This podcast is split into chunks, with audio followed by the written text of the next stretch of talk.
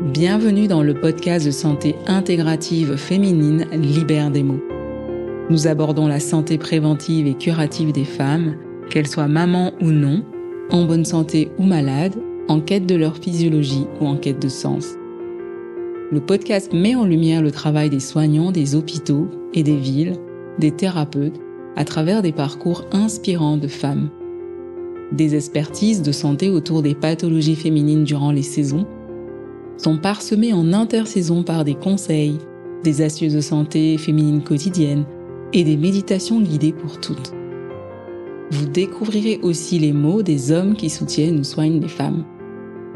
Lorsque l'épisode vous a plu, merci de soutenir notre travail avec un 5 étoiles, vos partages, vos commentaires sur les plateformes de diffusion. Merci au studio Schmooze. Un grand merci à tous nos invités qui se livrent à vous parfois dans des conditions extraordinaires, à travers leurs mots. Bonne écoute.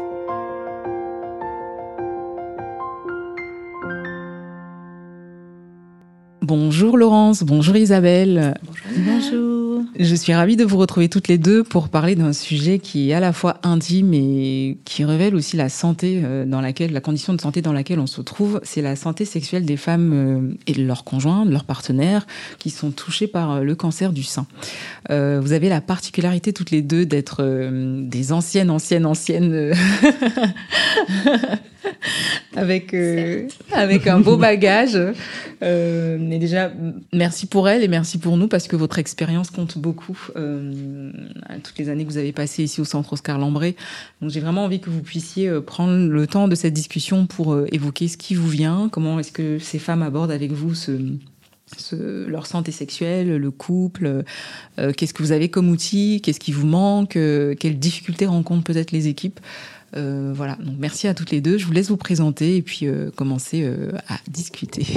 Euh, merci. Donc, je suis Laurence Van je suis oncologue médicale euh, et ça fait 33 ans que je suis ici, tout à fait. Je peux commencer. Bah, vas-y, Isabelle, présente-toi. Donc, moi, je m'appelle Isabelle. Euh, ça fait 30 ans que je suis au col et je suis cadre de pôle de chirurgie et d'ARA. Donc peut-être qu'on va se. En fait, moi, peut-être qu'il y a une chose que je voudrais dire d'emblée, c'est que en 30 ans et 33 ans, il y a quand même une belle avancée, c'est-à-dire qu'avant, euh, la santé sexuelle, alors je préfère dire la santé sexuelle. J'ai travaillé avec euh, sur le référentiel euh, un cas avec avec une équipe et donc on a on a sorti un référentiel et c'est vrai que la santé sexuelle ça englobe complètement tout parce que c'est pas euh, on parle pas de, de l'acte sexuel de la c'est, et c'est vrai qu'on pense sexualité c'est plus physique mais la santé sexuelle c'est un tout. Et, euh, et c'est vrai qu'on a euh, je pense qu'on a pas mal avancé quand même par le fait que c'est quand même moins tabou. En tout cas c'est plus peut-être plus largement abordé mais pas encore assez je pense. Pas encore assez. Et, et pas à tous les temps alors en sachant qu'il faut trouver le bon moment. Euh, je sais pas comment vous faites vous dans vos consultations de dès le départ en fait. Alors je suis d'accord avec toi sur euh, sur l'évolution effectivement parce qu'au départ euh, alors moi j'ai commencé en plus euh, jeune en arrivant ici j'avais 20 ans donc peut-être deux ou trois ans après j'ai commencé à faire des consultations pour les patientes qui allaient avoir une vulvectomie et on abordait la question de sexualité et c'est vrai que à l'époque c'était c'était clairement le sujet euh, dont on ne discutait pas en fait. On avait, euh, on sentait bien que euh, c'était pas le sujet à aborder, que le, le ce qui était important c'était le cancer et c'était même parfois on avait même l'impression de euh, on, se sentait mal, on culpabilisait en fait parce qu'on avait osé poser la question en fait.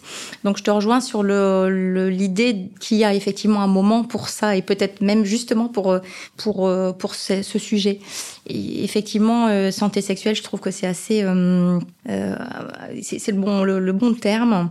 Alors quand est-ce qu'on en, finalement il n'y a pas de période qu'on cherche, c'est des périodes qui arrivent et qui nous tombent dessus en fait. les patientes vont l'exprimer à un moment donné. Elles vont en parler à l'infirmière. elles vont parler. moi, je, je rencontrais les patientes par rapport à mon expérience patient. Je rencontrais les patientes avant qu'elles qu'elles aient leur reconstruction mammaire, comme moi dans le cas des mutations génétiques. Et là, par contre, je me suis rendu compte au fil des années, c'est que au tout départ, donc j'ai commencé, c'était en, en 2005 à peu près.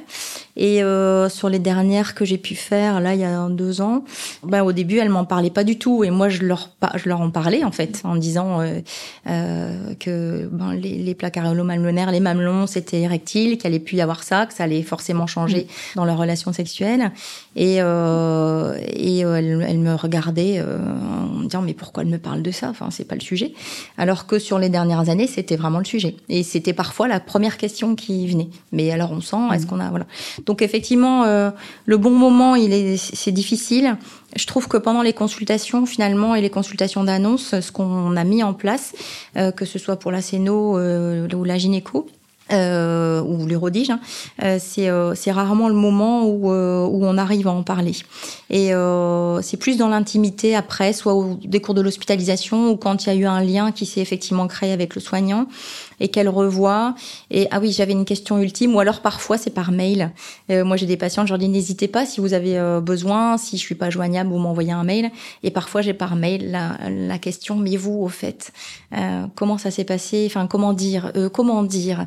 Euh, bon ben, euh, je me lance. Euh, bon, avec mon mari, c'est un peu compliqué, nanana. Et c'est dit par mail. Mais qu'importe le moyen de de communication, au moins c'est dit. Après, je suis pas très je suis pas très gênée par rapport à ça, donc souvent je l'aborde et je, je, je, dis les choses telles qu'elles sont et en général ça ça peut être facilitateur pour pour échanger et, mmh. et parler de, de, de sujets précis ou difficultés ou même pas ou de, en tout cas de euh, du thème en lui-même.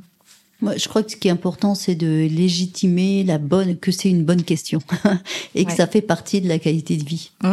Et, et, franchement, sincèrement, euh, spontanément, c'est vrai qu'ils vont peut-être éviter d'en parler.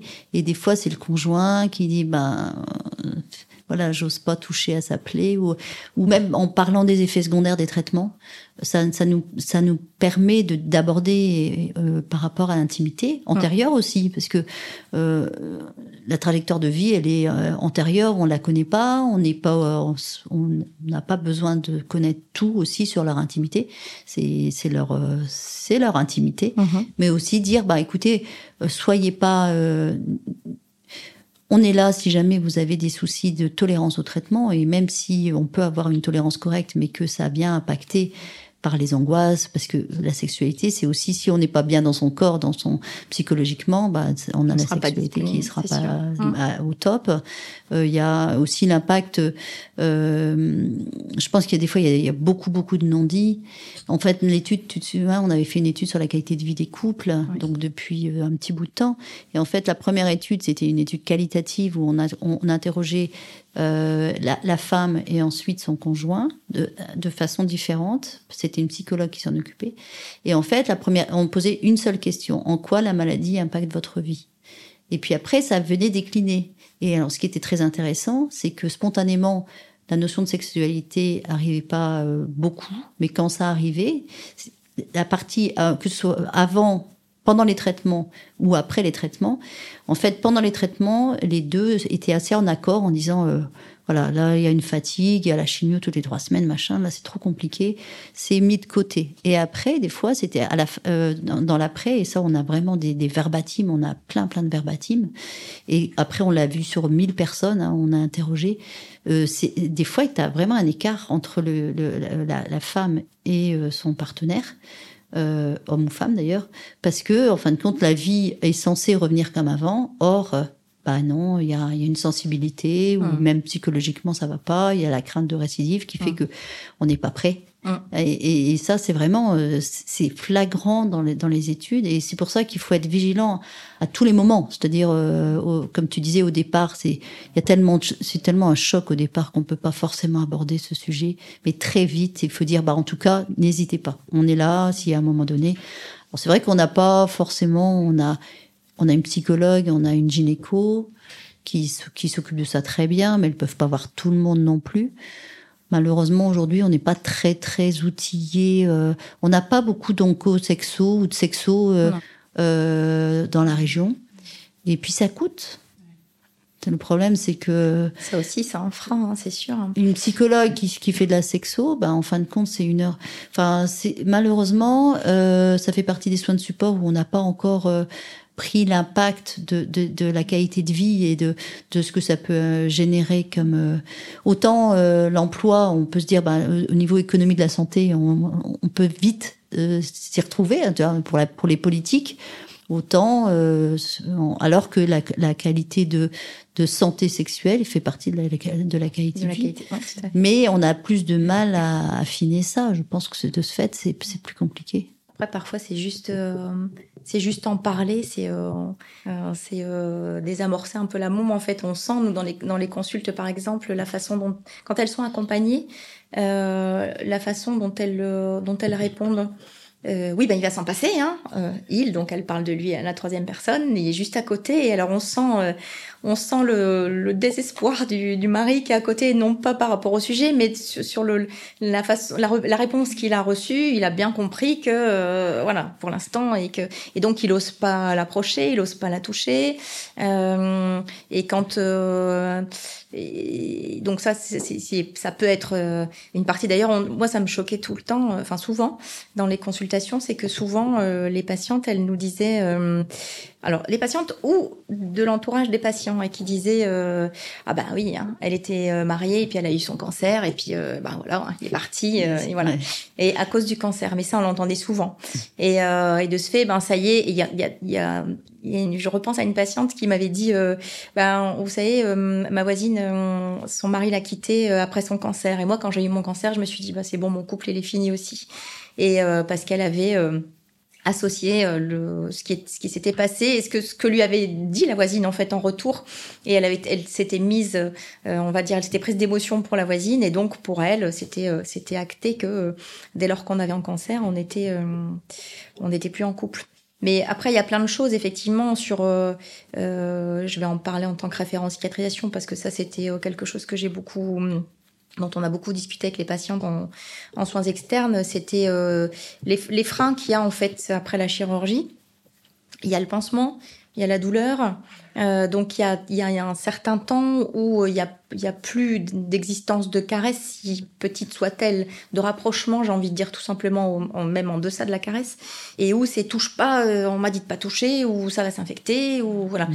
Et, et, donc il y a vraiment un, une halte là. Et après souvent, euh, quand elle, quand on finissait par en parler, euh, euh, et alors effectivement, ça, il y a, y a pas de moment pour en parler parce que parfois des moments où j'imaginais absolument pas qu'on allait parler de ça, euh, c'était euh, au moment de partir parfois où il y avait une, question qui, euh, qui arrivait et, euh, et, donc on était à partie parce que c'est pas quelque chose dont on discute sur sur trois minutes.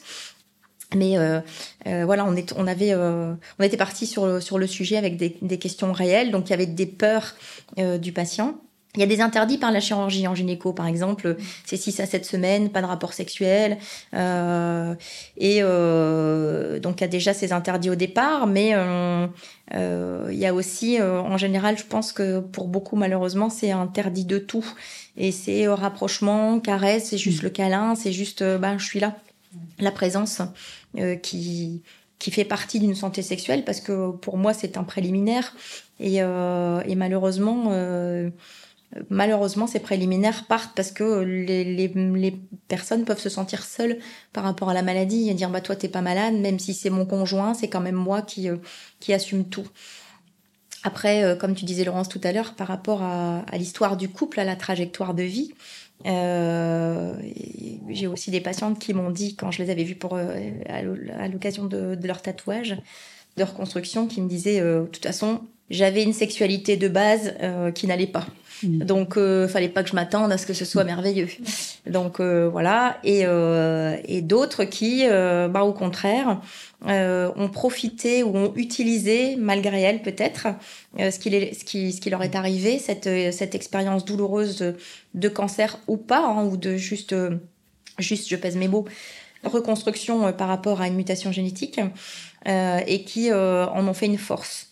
Et c'est la patiente dont je parlais à l'issue de du tatouage que je lui avais fait pour sa, après sa reconstruction mammaire pour le, pour le mamelon, et qui est partie, qui était contente. Et le lendemain, elle m'a appelé en me disant Je suis sortie. Vous savez ce que j'ai fait? Je suis allée chercher une petite nuisette. Et alors le soir, j'ai fait, j'ai fait la totale à mon mari. On n'avait pas fait ça depuis très longtemps. Voilà. Et euh, parce qu'elle se sentait à nouveau euh, intègre, entière, comme elle m'a dit. Et, euh, et voilà, c'était parti. Mais on n'a pas, c'est toute la difficulté, c'est qu'on n'a pas, on a vraiment des patients complètement opposés euh, à des extrêmes et qui euh, des, des, patients qui vont parler facilement et d'autres beaucoup plus difficilement. Les anciennes générations, c'était très compliqué euh, à l'époque de pouvoir mmh. exprimer, parler de, de, cette santé sexuelle. C'était et on avait quelque part nous les soignants, je sais pas, Laurence, si toi c'est un peu différent dans les consultations, mais euh, quelque part, euh, il y a des moments où, alors il y a des soins qui sont qui sont qui sont finalement très difficiles et et on, moi je me rendais compte dans l'équipe, c'est qu'on on se refilait en fait quelque part inconsciemment euh, l'explication, par exemple, du dilatateur vaginal. Euh, il faut aller expliquer à la patiente, euh, euh, ou ne serait-ce que apprendre la technique de l'autosondage. Donc ça va être se toucher, apprendre à reconnaître les grandes lèvres, les petites lèvres, le clitoris. et bah, quand on a, quand on démarre et qu'on a 21 ans, 22 ans, peut-être que maintenant elles sont, elles sont plus à l'aise. Mais nous à l'époque, c'était quand même pas évident. Et, et les, les, dilatateurs vaginaux, c'est, ça reste compliqué en fait quand on explique aux femmes alors on finissait par l'expliquer de manière médicale. Euh, et puis en fait, on avait des chiens. Alors ça, pour le coup, euh, je trouvais que c'était. Euh, on avait un chirurgien qui qui avait beaucoup d'humour et qui qui mâchait pas ses mots. Et alors il le sortait avec humour. enfin, il faisait des, des des allusions, mais bienvenues, voilà, et c'est ça détendait et, et c'était plus facile en fait après pour qu'on en parle. Mais c'est vrai que c'est ça reste encore encore très tabou et même ça, euh, par rapport aux, dilatateurs vaginaux, euh, il y a des générations maintenant, on est plus à l'aise à dire bah oui, euh, voyez les godes, tout ce qu'on peut trouver pour lubrifier aussi, c'est bête, mais après des traitements où on perd le la lubrification, euh, quand il y a des sécheresses vaginales euh, ou des dyspareunies, ou quand on en parle, c'est, euh, euh, on se rend compte que, alors sur des jeunes générations, c'est plus facile entre guillemets, même si ça leur paraît, mais je vais devoir associer ce que ce que j'utilise. C'est ça qui est pas simple non plus. Ce que j'utilise pour mon plaisir, je vais devoir l'associer en thérapeutique en fait quelque part, alors que c'était quelque chose qui était en principe sain et justement qui faisait pas partie de ce de, de ça, mais c'est donc c'est difficile en fait pour euh, parce qu'on il y a des moments où on est obligé de, de forcer en fait euh, euh une discussion, une, une, intrusion en tout cas dans dans un domaine très très personnel dont elles n'ont pas forcément envie de parler, qu'on cache un peu derrière le médical. Et c'est là qu'on se rend compte qu'il y a, il y a encore beaucoup de... Les femmes se connaissent pas. Elles se connaissent pas entre déjà parler des grandes lèvres et des petites lèvres, c'est euh, c'est déjà mm. compliqué. Euh, pour les autosondages, hein, on s'en rend compte. Euh, euh il y a des confusions parfois. On, on se dit c'est pas possible. Et non, elles se connaissent pas. Après, ce qui est, je crois que ce qui est important, c'est d'avoir aussi la personne des fois toute seule en consultation et, et, des fois d'avoir le, conjoint. Et moi, je me suis déjà rendu compte que si tu veux que le conjoint comprenne que c'est pas par manque d'amour. Mm qu'il n'y a pas l'acte sexuel, mais c'est parce qu'il n'y a plus de libido avec les traitements, et on explique pourquoi il n'y a plus de libido, et on explique que c'est pas dû euh, à, au fait que, la personne aime moins l'autre, au contraire. Mais euh, tu vois, le fait d'expliquer une, une que, que, le sein peut être super super sensible avec les expliquer vraiment ce que c'est qu'une douleur neuropathique avec les fourmillements. Les, les, les, voilà. de ce fait, euh, quand il, il s'approprie la chose en disant bah oui, si on peut, on peut générer euh, comme un petit coup d'aiguille ou de coup de poignard quand on y touche. C'est pour ça que qu'elle est pas trop, voilà, et, dire en fin de compte bah voilà, le traitement, euh, les bidons est, à, est en berne, mmh. donc il y a des petits moyens pour essayer d'avancer. Ce sera plus long, ce sera plus, mais trouver d'autres moyens. Et ça, il n'y a pas besoin d'avoir fait un, un, DU de, donc, de, de sexo pour expliquer ça. Et des fois, moi, je, je, je profite, entre guillemets, du conjoint pour que les choses se disent et euh, de, réussir à en parler tout à fait tranquillement en, disant qu'est-ce qui qu'est-ce qui vous freine dans, pour pour toucher votre votre épouse ou bien par rapport à la fatigue tout simplement. Euh, la, femme, elle ose pas dire qu'elle est fatiguée. Et quand on est fatigué, on a envie qu'une chose, c'est d'aller se coucher. Et, et, ça, c'est vraiment quelque chose qui est très, très. Euh, le, le, conjoint, il peut ne pas comprendre ça parce que c'est sous-estimé. La personne n'ose pas en parler, et ça peut être vécu comme une, une absence d'amour. Et, et, alors que c'est pas du tout ça. Et même s'ils sont fatigués, ils le disent. Ils, écoute là. Donc il faut qu'on. Des fois, c'est vrai que de, de, de de dire oui, en effet, c'est plus compliqué pour votre épouse et pour vous, en effet, c'est plus compliqué parce que euh, bah, l'impact de l'image corporelle, elle est changée aussi pour vous par rapport à votre femme. La sécheresse vaginale, c'est pas marrant aussi pour l'homme. Donc c'est vrai que des fois, on, en fait, on se rend pas compte aussi des impacts. Si on a, si c'est douloureux, bah c'est c'est pas marrant pour pour l'homme aussi, parce qu'en fin de compte, euh, il, il ressent, il vit ça aussi. Il peut et voilà, c'est pas c'est pas tu peux pas avoir un orgasme si t'es pas bien et si c'est douloureux. Donc c'est vrai que aller en discuter en vraiment de façon très très simple. Nous on s'est rendu compte en faisant euh, avant le Covid, on faisait des, des réunions euh, de d'échange avec les mmh. patients à, la fin des traitements. Et systématiquement. Alors on passait du, du coq à l'âne dans les dans les dans les réunions. Alors ça durait deux heures et euh, donc j'étais souvent avec une infirmière et, euh, et en fait, on parlait de tout. Alors des fois, c'est mais euh, pourquoi au fait j'ai eu de la chimio, pourquoi j'ai eu un curage, pourquoi je ils revenaient sur tout ce qu'ils avaient eu et, euh, et souvent, bah voilà, la sexualité, ça c'était systématiquement. Et comme on était plusieurs, on en parlait, mais vraiment de façon très très très euh, agréable, je dirais, sans tabou, euh, sans tabou, ouais, ouais, ou même euh, les personnes montraient, euh, montraient un petit peu euh, la cicatrice ou la non cicatrice ou la voilà. Et, et c'est vrai que ça, en fait, ça rend le fait de pouvoir en parler les unes les autres. On disait l'expérience de du couple en, en, lui-même. Euh, moi, quand on a fait l'étude Calicou, on a fait la dans la première partie, on a rencontré les couples. On avait fait une réunion avec les couples. Et, et c'était super marrant parce qu'on a fait deux réunions. La première, donc chacun se découvrait, on parlait vraiment de, des répercussions. La deuxième, les mecs ils se sont mis ensemble. c'était très drôle parce que c'était spontanément, bah voilà, comment on vit les choses en tant que et on n'avait que des couples partenaires hommes-femmes là pour le coup. Et, et c'était vraiment intéressant et on s'est rendu compte que en fin de compte ils ont besoin d'en parler aussi. Et peut-être que des fois il faudrait qu'ils en parlent ensemble. ensemble. Et, et l'expérience patient, là, on a, on a des choses à, à, à mettre en place. Mm. Malheureusement, on a tellement de choses à mettre en place que euh, que c'est compliqué et que c'est aussi un coût, un coût en, en humain, un coût en financier. Mais ça fait partie des priorités de toute façon du, du, du soin de support. Hein. Mm-hmm. C'est mis dans, la, dans les priorités. Donc, euh, si on arrive à, à mettre en place des choses, mais bon.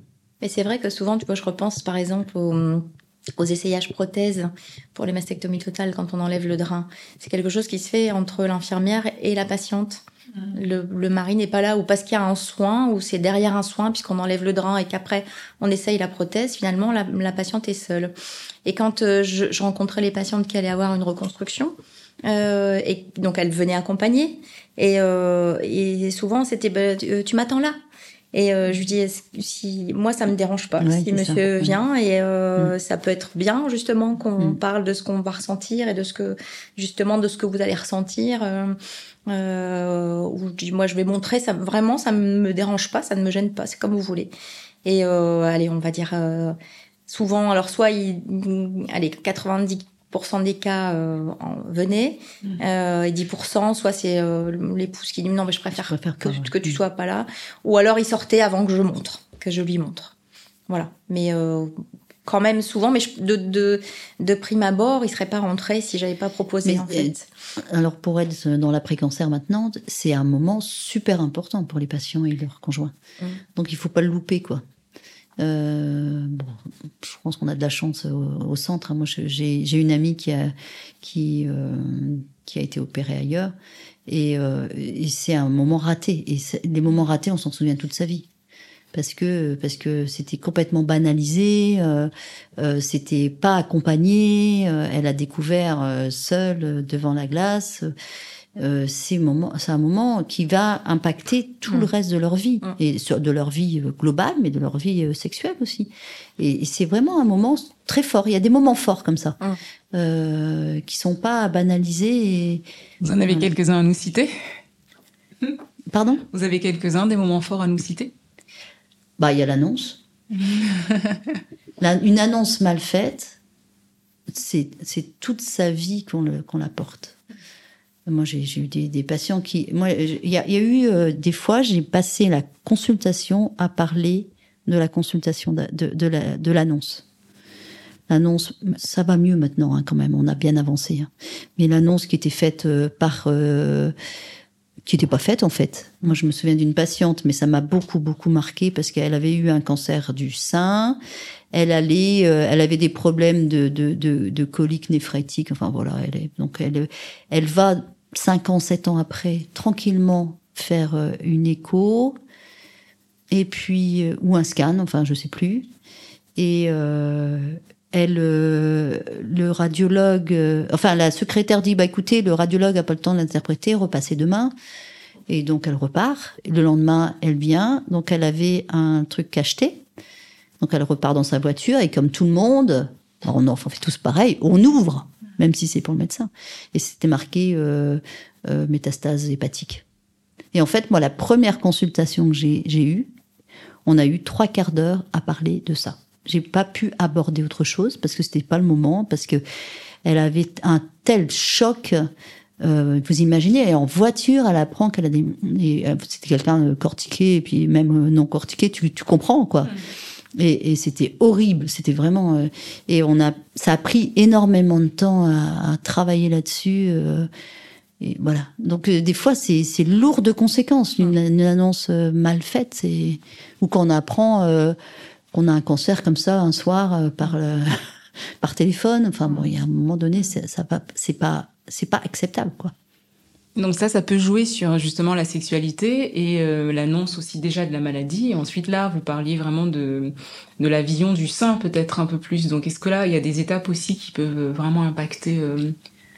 Moi, je, pense, hein, toi, tu es, habitué à avoir des personnes qui ont été... Alors, il y a des fois, je pense que nous, notre devoir, c'est de pas juger. C'est-à-dire que moi, des fois, j'ai vu des, des personnes qui étaient complètement anéanties par une chirurgie qu'ils trouvaient pas bien. Et sincèrement, des fois, tu as l'impression, tu dis, mais on voit même pas où c'est. Enfin, voilà. Il y a une légère asymétrie, ça se voit à peine. Et les personnes sont complètement détruites, démoralisées. Et il y a des fois, au contraire, des situations où, sincèrement, c'est pas très très beau. Et au final, les, personnes sont tout à fait satisfaites. Et donc, nous, notre rôle, c'est de pas juger. C'est-à-dire que, euh, et c'est pareil sur la sur la sexualité, sur la santé sexuelle ou la santé psychologique ou tout ça. Des fois, on, on se dit, bah zut, cette personne, elle a eu euh, que par exemple un, carcinome in situ, qui est pas un vrai, c'est pas vraiment un cancer. Et puis nous, on aurait tendance à dire, bah écoutez, vous, y vous n'avez pas de risque de métastase, tout ça. On a envie de dire, mais non, la personne, elle, le vit comme ça. Et des fois, c'est vrai qu'il y a un décalage qui peut. Et nous, c'est à nous aussi de d'accompagner les gens pour qu'ils acceptent la situation, qu'ils se rendent compte que c'est pas si mal. Mais en même temps, c'est pas à nous de juger puisque c'est leur ressenti. Mais les, amener à, parce que je sais pas, toi, tu as certainement vécu des choses comme ça où on se dit waouh. Alors j'ai un, un, souvenir en tête. Alors c'était pas par rapport à une, enfin c'était post post de Pâques et euh, à l'époque je faisais du, du maquillage correcteur, donc du maquillage euh, de camouflage pour les cicatrices. Et donc euh, j'ai une patiente que je ne connais pas qui m'appelle et qui me dit bah j'aimerais bien vous voir parce que j'ai une cicatrice vraiment qui est pour moi insupportable. Donc on se donne rendez-vous. Et euh, quand elle arrive, je la vois arriver, elle avait un, elle avait un Marcel et elle avait un bras qui était complètement brûlé. Euh, mais vraiment, euh, il y avait des cicatrices euh, partout, très vilaines. Et donc, je, je, sur deux mois, je me dis bon, ben voilà, elle vient pour le bras. Et, et, heureusement, dans, dans la salle, je lui dis alors expliquez-moi ce qui ce qui vous amène. Et puis elle me dit ben voilà. Puis alors elle me montre une toute petite cicatrice ah d'un prélèvement biopsique. Rien qui était sur le côté qu'on voyait à peine. Et ça, c'était pour elle une catastrophe. Ah, et là, je me suis dit, mais heureusement, Isaac, t'as pas annoncé ou que t'es pas parti sur le bras. Donc effectivement, mmh. euh, c'est euh, la vision des. Et, je, je, te je te disais la fois dernière. Euh, par rapport à ma reconstruction à moi, euh, quand je rencontrais des patientes, euh, euh, j'ai rencontré une patiente une fois, alors je l'ai pas mal pris du tout, mais en tout cas je m'en souviens encore aujourd'hui parce que ça m'a ça m'a quand même euh, mm. ça m'a quand même fait quelque chose. Euh, c'est euh, une patiente que que je que je rencontre et puis je lui dis comme d'habitude est-ce que est-ce que vous souhaitez que je vous montre ma reconstruction à moi pour que mm-hmm. vous ayez une idée, mm. voilà. Et, elle me dit ah bah oui j'aimerais bien. Et donc je lui montre ma reconstruction et puis donc moi assez fière parce que c'est comme je dis souvent, ma victoire et voilà. Et euh, j'ai vu dans ses yeux quand j'ai enlevé mon soutien-gorge, elle m'a regardé et elle m'a dit ah, ah oui, je pensais pas que ça allait être ça quand même. Et euh, je me dis, euh, derrière moi, je me dis, qu'est-ce qu'elle veut dire par là? Que c'est pas mal ou que c'est pas bien? Et elle dit, ah ouais, je m'attendais quand même pas à ça, quoi. Et c'était dans le mauvais sens. Et moi, je le voyais pas du tout comme ça. Mais ça m'a, heureusement que j'étais costaud. Et c'est pour ça que c'est pas toujours évident pour nous de faire des consultations, parce qu'il faut qu'on soit bien, bien costaud pour les faire aussi. Et, euh, et quand, quand je suis, quand je me suis rhabillée après, euh, alors je me souviens, je, je haussais les épaules en me disant c'est beau quoi, c'est beau. et, euh, et voilà, parce que moi je trouve ça beau. Donc effectivement, d'une personne à l'autre, la façon dont on perçoit les choses euh, et, euh, et les mots, je, je, je mêle un peu mon mon ressenti, ce que j'ai vécu, parce que c'est à la limite peut-être des choses qui sont très qui sont très pratiques, on va dire. Euh, quand j'ai eu ma reconstruction ma mère, euh, donc on a, on, donc c'était une prothèse bilatérale sous-pectorale, et, euh, et donc j'avais fait le choix de, de diminuer la taille de mes seins. Et euh, donc c'était un choix qui évidemment était euh, connu euh, de, de, de mon ex-mari, mon conjoint. Et, euh, et je me souviendrai toujours quand il est rentré dans la chambre le lendemain de l'intervention, le premier mot qu'il a eu, et je m'en souviens encore, je me suis fait opérer en 2014, c'est oh, c'est petit. Ah oui. Et ça, je l'ai encore en tête. Et pour moi, les seins sont petits et, et ça et ça ça a été un, ça a été euh, dévastateur. J'ai mis, j'ai mis des années à, mm. à me remettre de ça en fait parce que je m'y attendais pas, parce que moi j'étais contente, l'intervention venait de se passer mm. et tout ce que j'attendais c'était, euh, euh, c'était de l'écoute, c'était, mm. euh, je sais pas ce que j'attendais en fait, mais j'attendais pas ça, ça c'est sûr. Et le, oh, c'est petit, et je, je sais, et je sais exactement où il était, à quel endroit de la pièce, comment il me l'a dit, son air, je sais tout, comment il était habillé quand il me l'a dit. C'est des choses qui sont terribles, qu'on n'oublie pas. Et mais c'est tout. Après, euh, ça devient, on en fait une, on en fait une force après finalement parce qu'on se dit bah c'est pour moi en fait. Je le fais pour moi toute seule. Et comme la reconstruction quelque part, euh, euh, et c'est ça qui est un peu difficile en fait, c'est qu'on le fait pour soi parce que euh, quelque part euh, c'est nous qui au quotidien allons euh, le vivre, etc. Mais il faut quand même intégrer le conjoint et c'est pas évident parce que pour eux il n'y a pas, il y a, y, a, y a un peu de, de recul, mais je vais lui faire mal ou et il faut qu'on soit vraiment et c'est ça qui est compliqué, c'est d'être avenante en disant mais viens regarde touche, regarde comment c'est, t'as vu c'est mm. plus ferme, nanana et et c'est pas toujours évident. Euh, parce que il euh, y a cette retenue ou alors je sais pas en fait ce qui se disait euh, ben peut-être qu'il trouvait ça moche ou j'en sais rien en fait et et, c'est après, enfin moi dans mon expérience perso finalement, et, je rejoins des patientes qui, disaient à propos de leur sexualité, bah de toute façon, alors déjà les adages, au moins on fait, au moins on a envie. Donc ça, elles le disent après euh, en disant bah oui, mais alors vous voyez là moi je, je creuse l'écart parce que j'ai mal, je veux pas, mais euh, euh, honnêtement, au moins on fait, au moins on a envie. Oui, c'est vrai. Et puis au plus on crée de la distance. Et puis quand il y a des mots comme ça, je, je pense que quelque part, c'est fort ce que je vais dire, mais intimement parlant, euh, je pense qu'il s'est cassé quelque chose ce jour-là, en fait. Oui, des mots où je me suis dit, euh, comment je vais mm. réussir à récupérer ça? Je pense mm. que intimement parlant, ça va être compliqué. Mm. Et ça l'a toujours été. Bon, bref, passons les détails. Mais euh, et là après, bah, la, la, la renaissance euh, dans le regard de quelqu'un d'autre euh, qui est complètement différent et là ça mm. change tout. Mm. et où on se dit ben euh, alors je suis pas en train de dire euh, si non, ça non, se passe mal faut tromper vos maris. Mais, euh, mais, ça me fait ce que tu dis ça j'ai eu une, une, une, jeune femme qui qui a eu un petit peu cette c'était une jeune femme qui qui était suivie que je suis que je connaissais pas mal parce que je la suivais à l'hôpital de jour qui avait un traitement pour un an donc voilà. Et et elle était dans une étude clinique, donc à chaque fois je la voyais. Et puis à un moment donné, elle me dit, j'ai vraiment, je, mon, conjoint, je l'aime beaucoup, mais depuis tout le temps, je suis amoureuse de mon, mon copain d'enfance. Et, c'est terrible, je, je, m'en veux terriblement, rien que d'avoir cette pensée-là. Alors, bon, on discute, etc. Et puis, euh, trois mois plus tard, elle, euh, elle quitte son conjoint pour aller euh, avec son copain d'enfance. Et en fait, elle, donc on en a reparlé, tu sais, parce qu'elle me dit, mais en fait, il y a une espèce d'immédiateté quand tu as un cancer. Tu dis, bah, je vais pas attendre. Tu vois, elle, elle, était restée avec son conjoint parce qu'elle avait trois enfants, parce que il y avait ce côté, je suis bien, enfin voilà, je suis pas une, une je suis, voilà, avec ces mots, euh, tu vois, je, je suis pas une salope, je vais pas, je vais pas lui faire ça. Euh, j'ai un devoir avec mes enfants, même si c'est pas, mais on s'aime bien, mais voilà, il y avait plus grand chose, euh, en tout cas sur le plan de la santé intime qu'il partageait. Et là, le fait d'avoir eu un cancer, ça a été un peu le, le c'est, c'est comme tu dis, bah, un, un, un, mot peut suffire à faire réfléchir. Euh, dans le bon sens des fois ou des fois dans, dans, dans l'autre sens en se disant bah, en fait on n'évolue plus de la même façon. On a des chemins qui se qui, qui s'écartent. Et moi je le ressens quelquefois le, le sens de, de, de, que la personne met même dans son travail ou dans sa vie euh, fait que euh, alors il peut le sens peut être commun. C'est-à-dire que moi je me souviens d'un couple qui voulait absolument ouvrir une maison d'hôte à la Réunion. Et c'était c'était pour plus tard pour plus tard elle a eu un, cancer et après les traitements ils sont partis tous les deux. Donc ça peut être très très voilà ça peut être des, des, projets communs. Mais ouais c'est ça je crois que c'est super important. Et puis ce que ce que tu dis c'est qu'en fin de compte euh, ça on récupère jamais des mauvais mots.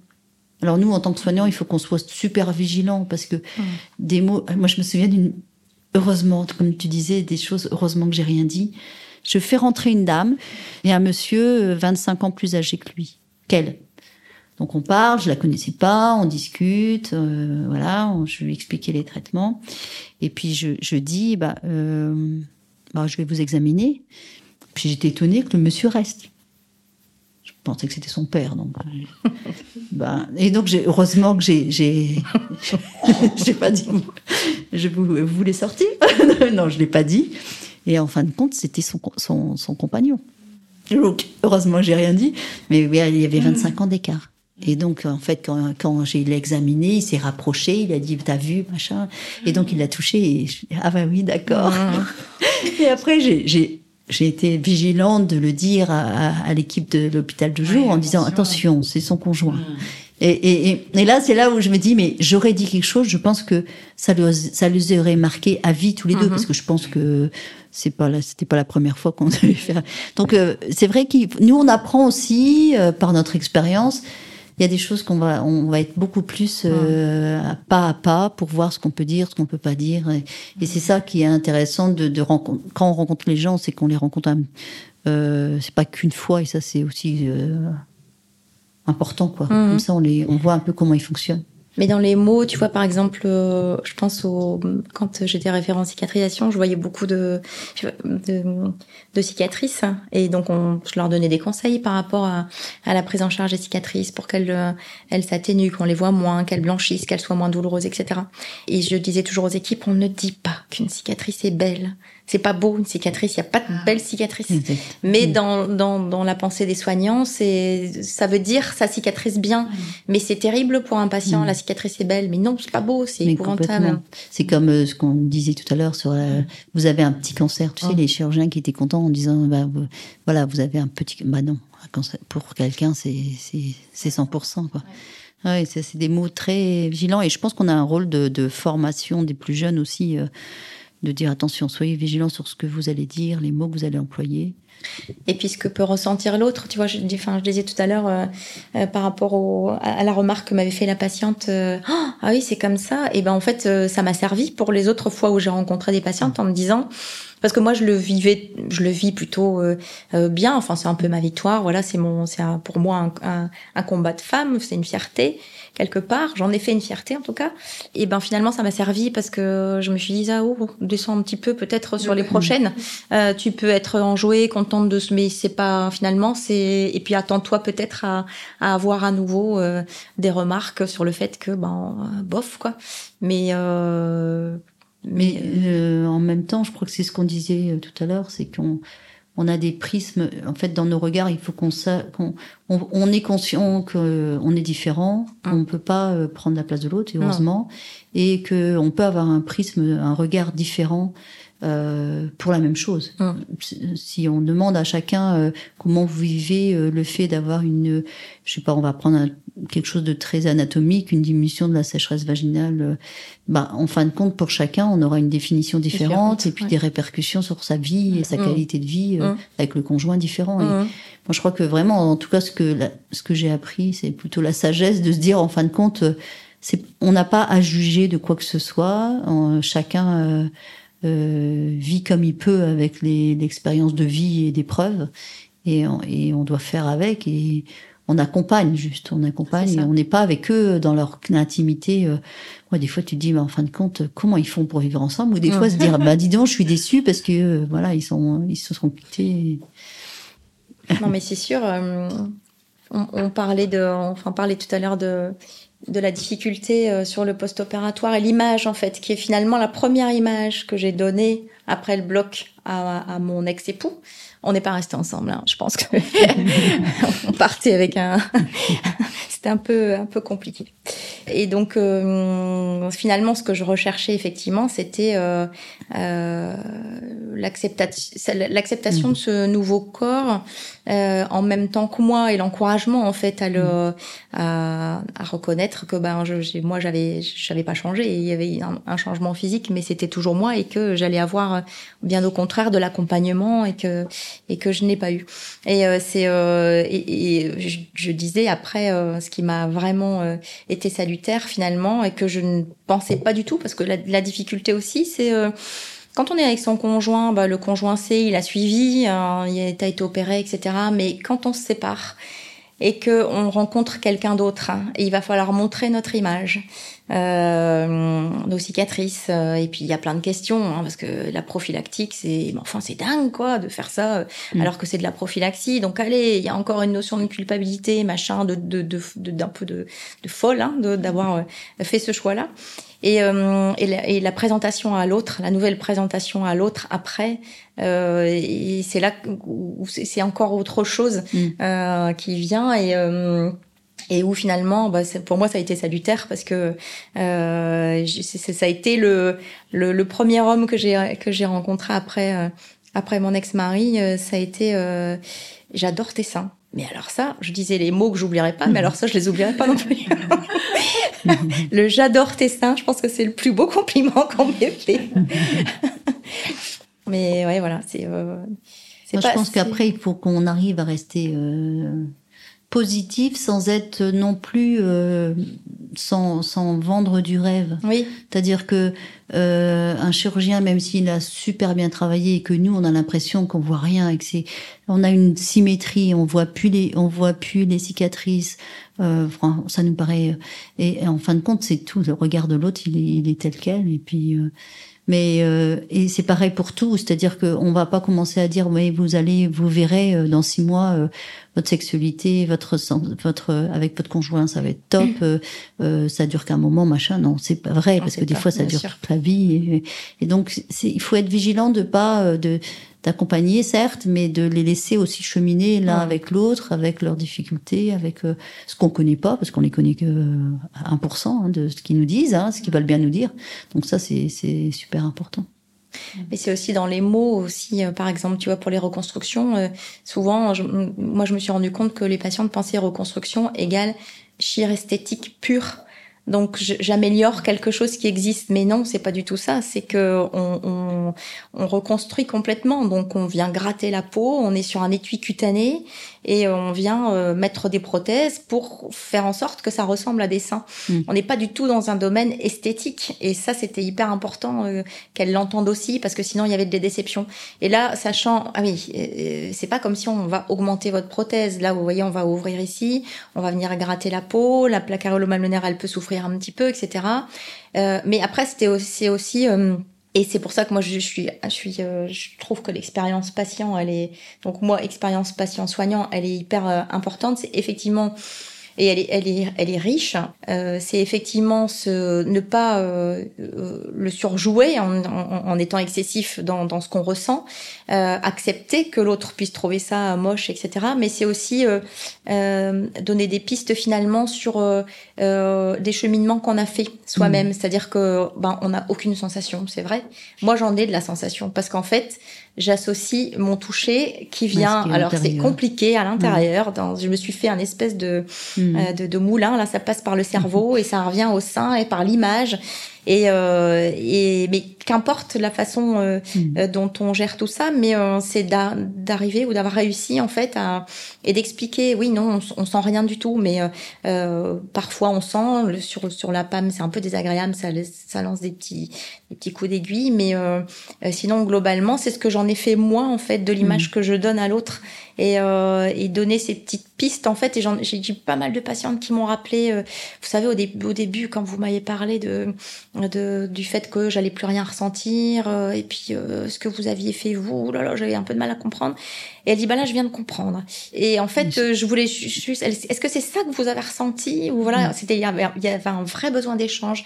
Et quelque part je pense et c'est pourquoi Laurence je trouve je trouve ça vraiment top ce que tu fais pour cet après cancer justement c'est que bah, c'est ces moments-là où on va réaliser, on a distance du soin, c'est terminé, et c'est ces moments-là où on a besoin d'avoir l'avis de l'autre mm. et euh, d'avoir son, son ressenti ou quelque chose qu'on. Mais comment t'as fait toi finalement? Parce que moi j'ai un peu de mal. Ou euh, tu m'avais parlé d'un truc, mais à l'époque j'étais pas en capacité de l'entendre, mais là je le suis. Mm. Et puis on n'a plus ce lien.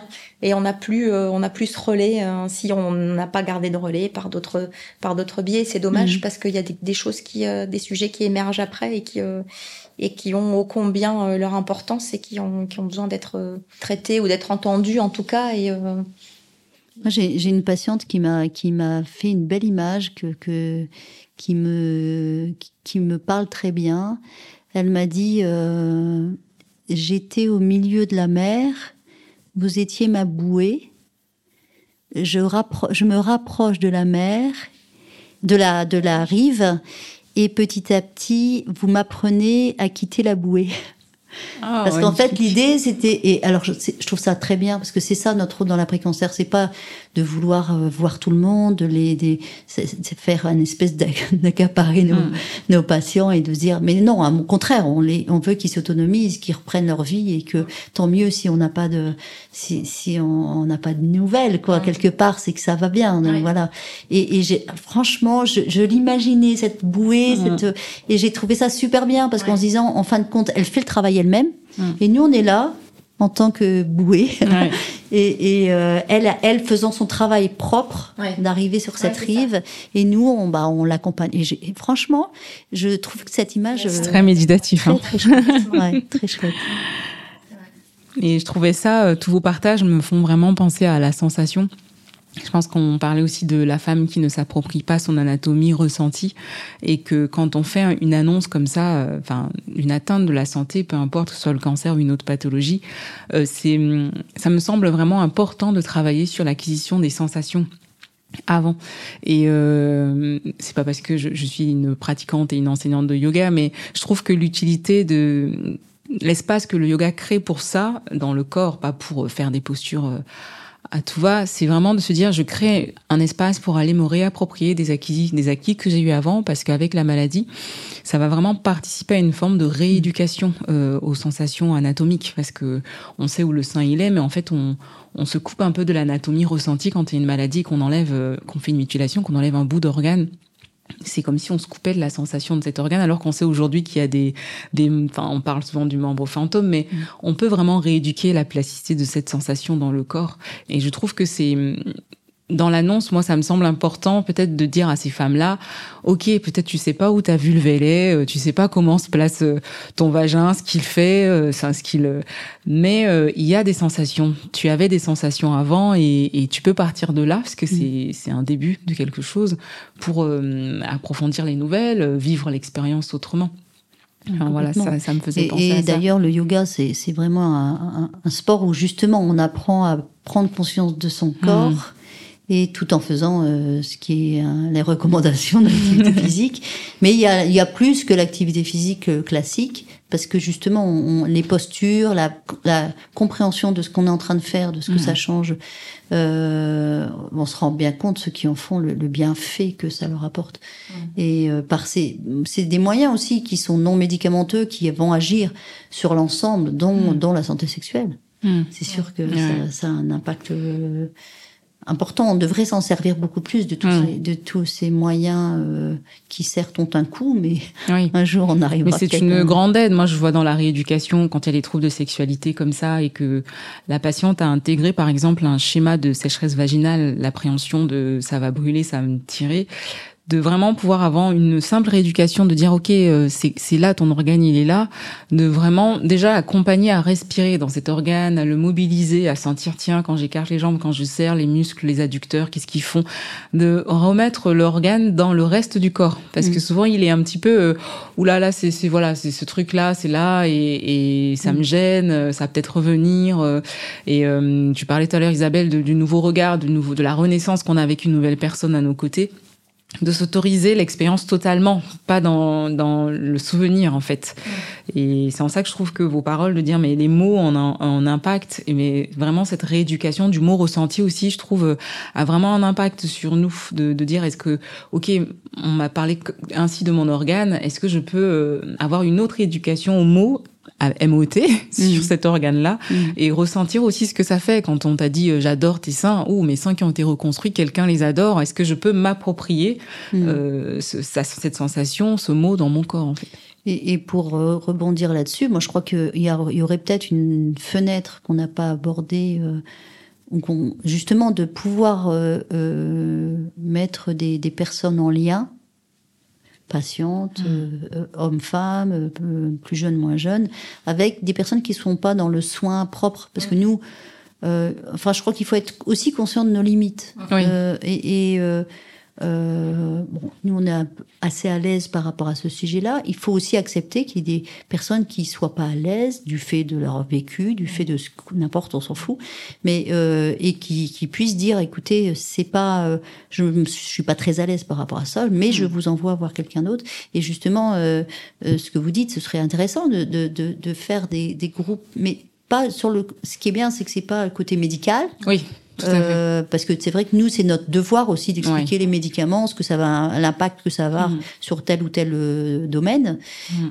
Le côté euh, mécanique avec les, mais aussi ce côté euh, réappropriation de son corps. Mm. Euh, ça sera, tout le monde n'ira pas parce que tout le monde n'est pas prêt. hein. C'est un Oui. peu comme la sophrologie ou, ou la relaxation. Tout le monde n'est pas capable de faire, de prendre ce temps. Mais ça pourrait être vachement intéressant, je pense, de, de proposer. Ouais, ce serait vraiment très intéressant. C'est une piste. On en discutera. vous avez offert, C'est- c'est ma offert passion. une piste. J'aimerais qu'on termine, docteur euh, euh, euh, Van Lemans, Laurence, avec une patiente euh, que tu as eue qui a justement fait une plaquette autour de l'intimité avec toi, je pense. Euh, tu m'en parlais euh, avec sa maman qui avait été malade, que tu as suivie. Oui, en fait, on très, a, euh, ouais, c'est une histoire euh, très unique. En fait, euh, quand j'étais plus jeune, j'ai accompagné une femme qui devait avoir la cinquantaine, donc je l'ai connue pas- comme un- pas mal d'années et euh, jusque jusqu'aux soins palliatifs, jusqu'à son décès où j'étais avec elle et j'étais avec ses deux enfants. Euh, non, elle, avait, elle était plus jeune, elle avait une quarantaine d'années. Les enfants avaient 16 et 17 ans, un garçon et une fille. Et en fait, j'avais, euh, mais c'est la celle qui m'a rappelé, hein, cette, la, jeune dame dont je vous parle. Elle avait 17 ans et en fait, moi, quand j'étais avec ce- cette dame qui était en train de de mourir, les enfants étaient super loin et puis euh, moi j'avais cette dame dans les dans les bras. C'était un moment très intime. Et puis j'ai dit aux enfants, mais c'est pas ma place. Venez prendre la place. Vous avez le droit de la toucher. Et puis en fait, euh, moi j'avais vécu vraiment quelque chose de très très fort parce que j'ai laissé ma place. Les deux enfants étaient là. Et puis cette dame qui, alors qu'elle s'exprimait plus, et tout d'un coup on voit les larmes qui passent. J'en suis encore émue parce que c'était vraiment assez incroyable. Bref, euh, voilà, la, la vie se passe et euh, une quinzaine d'années plus tard, je pense qu'elle avait 30, 32 ans. euh, je vois cette, cette fille, mais au début, j'ai pas. Et elle me dit Vous avez suivi ma mère et je veux absolument que ce soit vous qui me soignez, quel que soit ce que je deviens après. Et en fait, c'était elle. Et alors, quand elle m'a rappelé ça, euh, en fait, euh, je me dis ah ouais. et en fait, de ce fait, euh, bah, elle, a- je l'ai, je lui ai proposé de, de participer à Calico. On a fait, elle a, elle a écrit euh, parce que il y avait, un- on avait écrit un petit document sur l'intimité. Et elle l'a fait avec son conjoint. D'ailleurs, bon, on l'a encore parce que Ah, J'aimerais bien, je vais le partager. ah ouais, C'est ouais. trop émouvant. Ouais, ouais, ouais. Et son conjoint il était aussi dans un contexte de mutation, tu vois, donc compliqué. Et, euh, et, euh, et son conjoint qui était euh, aussi un exemple de d'adaptation, parce que c'est pas si simple. Hein, déjà, tu te maries avec quelqu'un qui potentiellement, euh, euh, bon, elle n'avait pas fait de démarche, euh, voilà, c'était loin d'elle, de- avec aussi tout son vécu éprouvant de perdre sa maman jeune, etc. Et, euh, et ce monsieur qui était euh, dans une, euh, il- enfin, tu vois, vraiment euh, un couple remarquable. Ils sont toujours remarquables d'ailleurs. Et, euh, et les enfants aussi, parce qu'en fait, euh, j'ai été amenée à voir les enfants, parce qu'elle voulait que je les rencontre, que j'explique un petit peu ce qui s'était passé avec sa maman, euh, parce que c'était... euh, parce que les enfants l'avaient pas, bien sûr, pas vécu, etc. Et en fait, ça fait partie aussi de l'intimité, là, pour le coup. euh, et le conjoint, il a... Il a euh, leur intimité euh, physique faisait partie. Enfin, tu vois, c'était vraiment un tout, quoi. Et il a, dès qu'il l'a aimée, il l'a aimée comme elle était. Euh, elle a eu une période avec un sein, avec zéro sein, avec une reconstruction. et, et en fait, c'est ça aussi. Et je trouve que c'est admirable aussi de, de, de se dire, bon, oui, et même les enfants. Mm. Les enfants, c'est pas si simple. Non, c'est pas- Hein, c'est pas si simple. Elle est Ouais. magnifique cette histoire euh, qui Ouais, rentre dans l'intimité ah ouais, comme ça de la famille. je- et- Sincèrement, je, je me suis fait des très belles amitiés. Il y a des personnes que j'ai perdues, malheureusement. Mais aussi de, de, de gens. euh, moi, je me souviens vraiment d'une- personne où euh, son conjoint est venu me voir après, quelque temps après, en, en me demandant si j'étais. ce que je pensais de, du fait que qu'il ait- qu'il ait retrouvé quelqu'un. Alors je dis mais en fait elle, aurait aimé euh, elle aurait- Nathalie elle aurait aimé que que tu sois heureux donc euh. Bien sûr, vas-y. Enfin, bon, mais c'était drôle parce que quelle, est, quelle était ma légitimité? J'avais Mhm. aucune légitimité. Et j'ai trouvé ça mignon, quoi. Ouais. Ouais, Euh, C'était vachement sympa, mais parce que je l'avais accompagnée d'abord en tant que patiente et ensuite euh, en tant qu'amie, parce que c'est vrai qu'on était devenus amies. Elle avait perdu entre-temps sa maman d'un cancer du sein inflammatoire, je- dont je m'étais occupée, qui était partie. Enfin, ouais, il y a des histoires de vie euh, qui sont euh, en même temps très riches et Vous Et êtes là- beaucoup là, d'humanité toutes les deux. Je trouve que c'est c'est euh, Après, c'est c'est beaucoup on- d'ancrage, On, on en vit fait. par ces histoires de vie. quoi. Enfin, Mhm. franchement, je on, c'est très intime et très détaché en même temps. C'est vraiment euh, assez euh, particulier au travail. bah, il faut trouver le bon équilibre entre l'empathie et puis pas non plus. euh, Mm. Moi, j'avais quand, j'avais suivi euh, un peu de avec le, le DU que j'avais fait Mm. sur euh, sur les soins palliatifs, on avait vraiment justement dans tout ce qui était des discussions éthiques sur la bienveillance, sur euh, comment enfin, c'est vraiment intéressant de prendre ce recul Mm. de situations où on se dit bah tiens, moi je la vis comme ça, euh, toi qu'est-ce que t'en penses avec ton regard? Mm. Euh, Donc c'est vrai pour tout, hein, même dans hors cancer d'ailleurs. Je vous remercie vraiment toutes les deux pour euh, ce moment euh, intense de partage. Merci à vous. très émouvant et euh, et puis euh, j'espère à bientôt pour d'autres aventures. Merci beaucoup. Merci d'avoir écouté cet épisode. Si l'épisode vous a plu, merci de soutenir notre travail avec un 5 étoiles, vos partages, vos commentaires sur les plateformes de diffusion. Merci à notre invité. Merci au studio Schmooze. À bientôt pour un prochain épisode. Libère des mots.